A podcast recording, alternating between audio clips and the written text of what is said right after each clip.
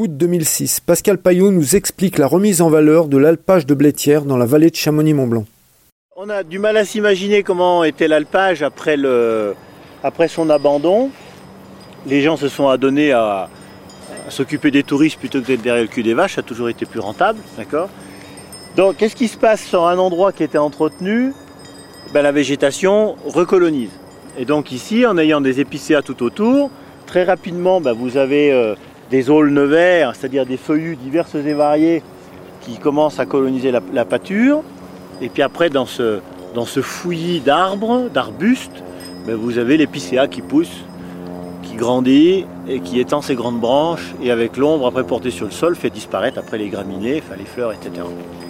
Donc quand on a, on a décidé en 95 de réhabiliter cet alpage, c'était d'abord dans l'esprit tétralyre. Là, on commence à être à l'altitude où on a le coq de bruyère. Hein, vous voyez tous ce que c'est. Euh, c'est un oiseau assez emblématique et qui est lié aux espaces ouverts. Tout simplement parce que la poule, comme en ce moment, qui élève ses jeunes, elle a besoin d'endroits où il y a des insectes. Et qui attire les insectes dans une prairie, à votre avis? La poule. Les, crottes de Non. Ça, c'est après, quand l'homme passe par là, qui dit tiens, un espace ouvert, ça serait intéressant d'y mettre des vaches. Non, ce qui attire les, insectes, etc., ce sont les graminées et les fleurs. Tout ce qui peut être pollinisé, etc., les ombellifères, etc., attire les insectes. Et puis ensuite, effectivement, quand vous amenez des animaux euh, domestiques, vous avez toute une, autre euh, petite faune hein, qui, qui vit là. Donc la poule, elle va choisir un endroit où il y a des graminées, des fleurs. Et le fait justement que tous ces espaces aient été abandonnés, eh bien, euh, ces oiseaux-là ont eu de moins en moins de zones favorables pour l'élevage des jeunes. Et c'est comme ça qu'on a eu les effectifs qui ont commencé à descendre. Vous rajoutez là-dessus du dérangement hivernal avec le ski hors piste, etc. Peut-être une chasse un petit peu déraisonnée avant qu'elle soit réglementée, etc. Fait que des oiseaux comme ça qui sont dits espèces, euh, on va dire montagnardes, puisque ce sont des, reliques glaciaires, hein, puisque celle que vous avez au Canada, exactement la même que vous avez ici. Elles ont suivi le retrait des glaciers, se sont mis dans ces poches que l'on a encore sur nos, sur nos versants. Et on s'est dit, ben tiens, ça serait bien de pouvoir un peu euh, restaurer l'habitat de ces tétralyres.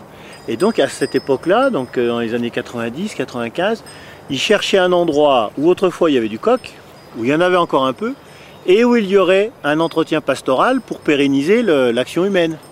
Et puis c'est là que moi j'étais en pleine reconversion, j'ai levé le doigt, j'ai dit moi je serai le prochain, le prochain alpagiste là. Parce que d'abord euh, mes grands-parents au départ sur cet alpage, j'ai tombé un petit peu amoureux de cet endroit.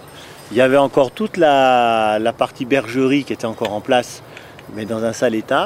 Et puis j'ai trouvé ça quand même un peu dommage d'y laisser partir. Donc je passais mes week-ends et toutes mes vacances à venir couper déjà un peu, à défricher. Et 95, il y a eu la première grosse intervention euh, demandé par les propriétaires. Donc il y avait des arbres de partout. Donc ils sont venus, ils ont coupé. Et il n'y avait pas une fleur. Rien. Il n'y avait rien. C'était vraiment à l'état de friche. Et il a fallu attendre au moins 4 ans pour qu'on revoie les premières fleurs. Donc de 95 à 2000, action humaine, couper, couper, couper, couper. Et en 2000, j'ai ramené les 6 premières vaches euh, ici pour commencer à pâturer. Donc on avait, euh, il n'y avait qu'un petit confetti. Et puis voilà, on arrive au bout de bah, quasiment 10 ans, hein, quasiment maintenant, à une pâture qui vaut le coup. Euh, on a des fleurs, on a un peu de tout. Bon, c'est sûr que là, c'est terminé parce que vous voyez, c'est en graines hein, déjà. Mais par rapport à la qualité du lait, euh, l'alpage est, quand même très intéressant maintenant pour des laitières.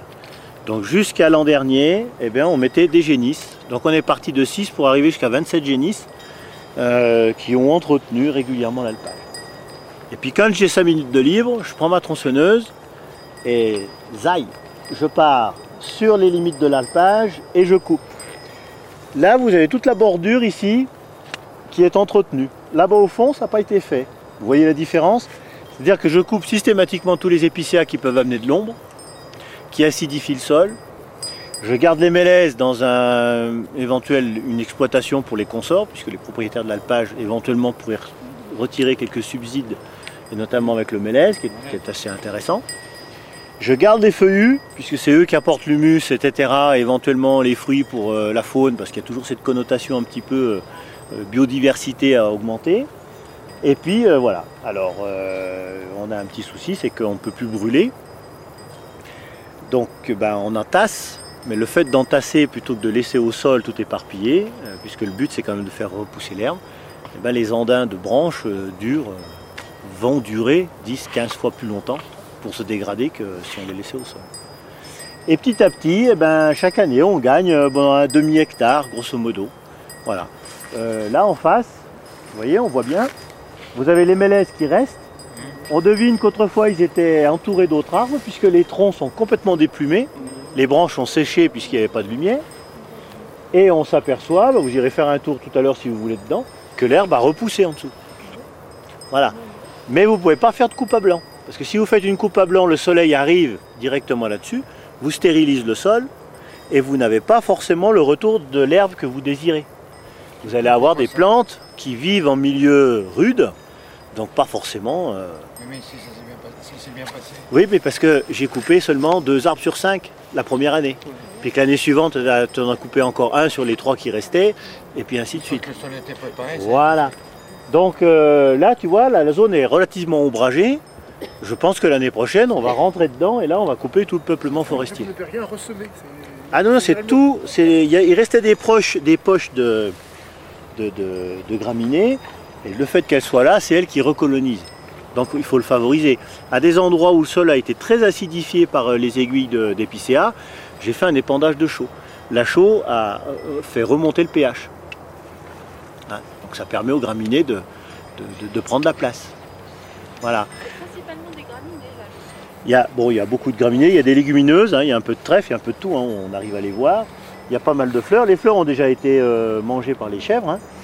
Euh, après, il faut, à un moment donné, dans le stade de reconquête, je n'avais que cette plante, que certains appellent euh, la carotte sauvage, mais c'est pas de la carotte sauvage.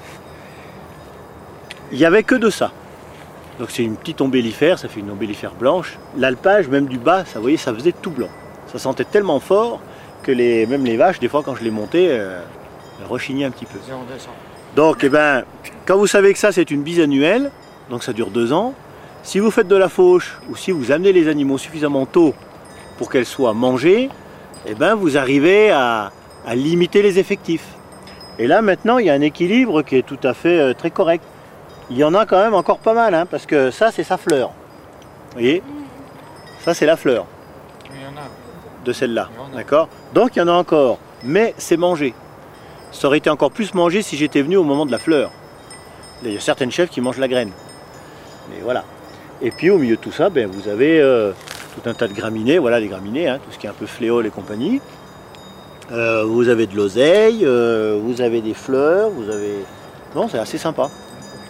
Et puis à côté de ça, elles peuvent aller casser la croûte sur du feuillu. Mon souci, c'est qu'elles écorcent.